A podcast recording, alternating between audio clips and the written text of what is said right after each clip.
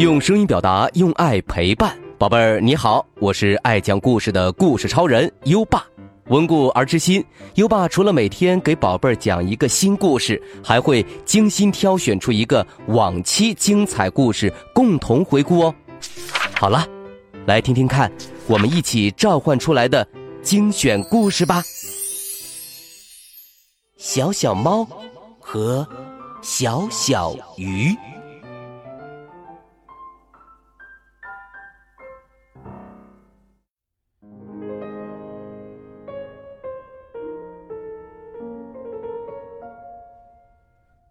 小饼干、樱桃和抓抓三只小小猫过生日，猫妈妈送给他们一条小小鱼。小小鱼还没有小小猫的猫长大，像一片扁扁的树叶，在水里使劲儿的扭来扭去。它还小，还不够当点心。猫妈妈瞪着呼啦一下围拢过来的小小猫们说。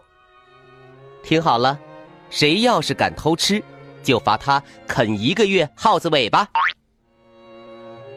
这条小小鱼可不便宜，喵呜一口吞掉，还尝不出味道呢。小小鱼肯定没骨头，不会有尖尖的刺来扎我。胖乎乎的小饼干想，他上个礼拜才被鱼刺卡了喉咙。到现在还疼着呢。可这条小小鱼，这么柔，这么软，肯定一丝丝小刺儿都没有。把它养大养肥，非吃撑不可。樱桃是最漂亮的小小猫，它的皮毛就像蜜糖那样纯净，真好看，真好看。小小鱼的衣服是不是他妈妈用糖纸做的呀？不然怎么会这么好看呢？等他长大了，让他把衣服借给我穿穿吧。最小的抓抓，用小爪子把玻璃鱼缸敲得叮叮当当响。小小鱼，出来和我玩吧。嗯，喵，嗯，我抓。抓，怎么抓不着啊？嗯，三只小小猫，谁都没有打算一下子吃掉小小鱼。猫妈妈白操了几个晚上的心。为了给小小鱼取名字，小小猫们热热闹闹的打了一架，谁也不让谁。耳朵被抓破了，胡须被拽断了。脑门上肿起了包包，可最后小小鱼还是叫小小鱼。小小猫们想：小小鱼永远都长不大就好啦。一天晚上，小小鱼悄悄的对一个水藻说：“他们对我可真好呀。”给我吃那么多好吃的东西，换那么干净的水，睡觉前都要隔着玻璃墙吻我。天冷了，用小毯子给我取暖；天热了，给我摇扇子，把偷偷藏起来的冰淇淋都分给我吃，还给我讲故事。他们讲的故事。我都会背了，因为无论讲多少遍，那都是同一个故事呀。还有，他们喜欢看我跳鱼跃舞，我一跳，他们就喵呜喵呜唱歌。所以，我每天都在想，怎么才能跳得更好一点儿。水藻说：“他们的妈妈。”可不这么想，他一定更希望你能多想一点关于怎么长得更肥的问题。等那些孩子长大了，也会赞同妈妈的想法的。小小鱼轻轻地说：“啊，是这样吗？”然后把头深深的埋进了水草丛中。连着几天，小小鱼都无精打采，金红色的皮肤都变成暗灰色的了。猫妈妈说：“唉，小小鱼生病了。”小小猫们担心极了。啊，生病了，生病最难受了。还要吃好苦的药片儿，要打好痛的针。小小鱼肯定不会吃药，也不会打针。那怎么办？它会不会死掉啊？小饼干第一个哭了，樱桃也跟着哭。抓抓还是朝着鱼缸使劲抓，因为他很想抱抱小鱼，亲亲它，说不准他的病就好了。猫妈妈决定给小小鱼治病，抱着鱼缸出门了。小小猫们度过了有生以来最漫长的一天。三个小家伙从来没有这么乖过。他们，你挨着我，我挨着你，坐在小床上，望着大门发呆。最喜欢吃的牛奶布丁卷儿。搁在桌上，谁都没有碰一下。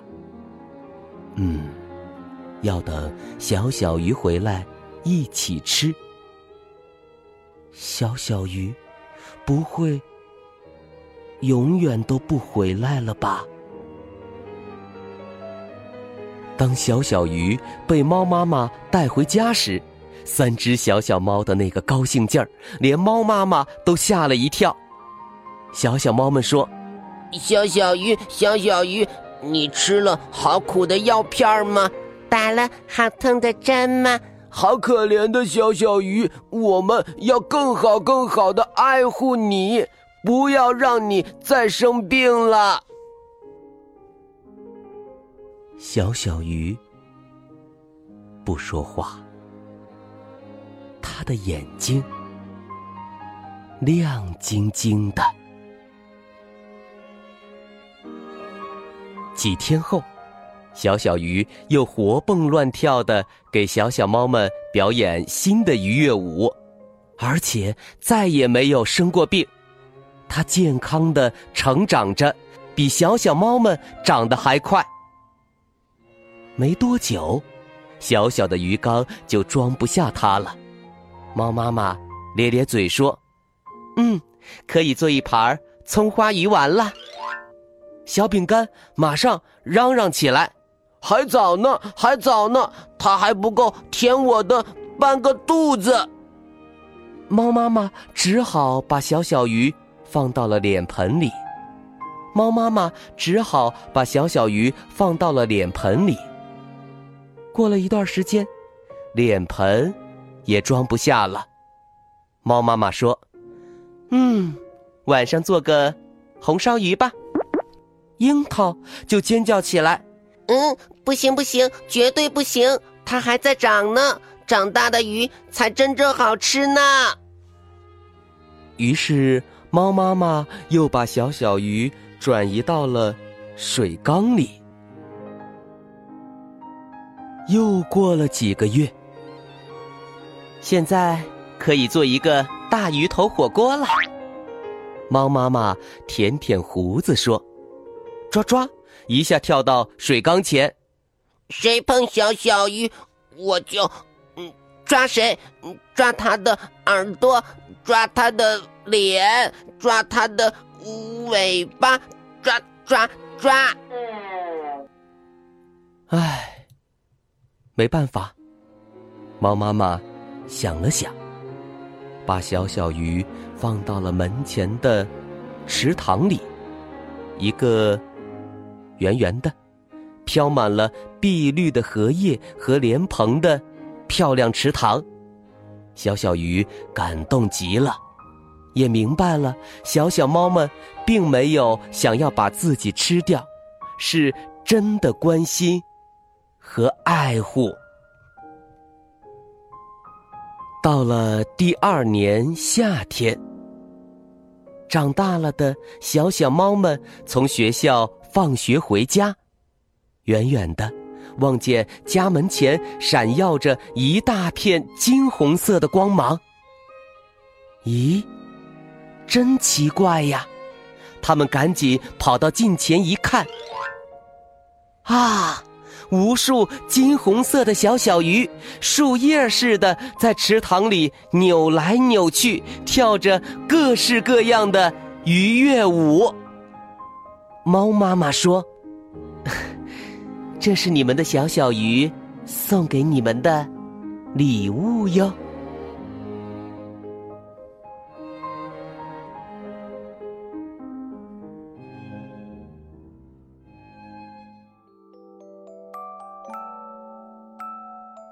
好了，我们的故事就先讲到这里，宝贝儿，感谢你对优爸的支持，我们明天再会。